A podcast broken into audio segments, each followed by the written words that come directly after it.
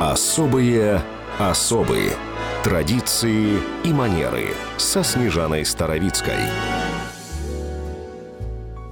Современные королевские семьи и богатые аристократы всячески оберегают свой покой от внимания простых смертных. Но с каждым годом делать это все сложнее. Сдержанность ценится превыше всего, и потому нужно проявлять чудеса изобретательности, чтобы не нанимать гвардию для охраны и при этом толпы туристов не рассматривали содержимое тарелок в обеденном зале дворца.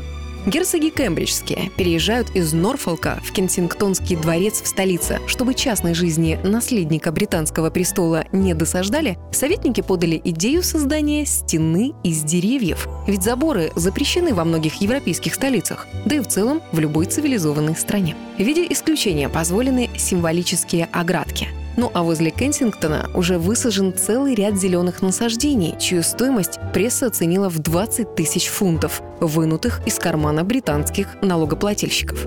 К слову, предосторожность выглядит излишней. Окна апартаментов Кэтрин и Уильяма выходят не к центру. И это помимо того, что их жилище и без того самое охраняемое в Лондоне, окруженное посольствами и особняками миллиардеров. Датская кронпара не была столь находчива. Местные издания сообщили, что на 45-летие своей супруги кронпринц Фредерик прикупил ей в подарок остров недалеко от Тасмании за 10 миллионов долларов.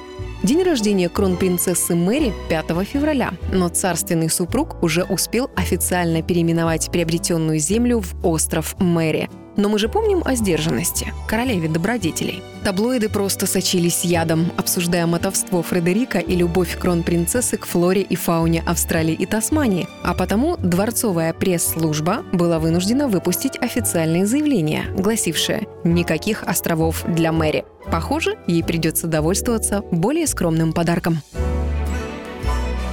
Особые особые.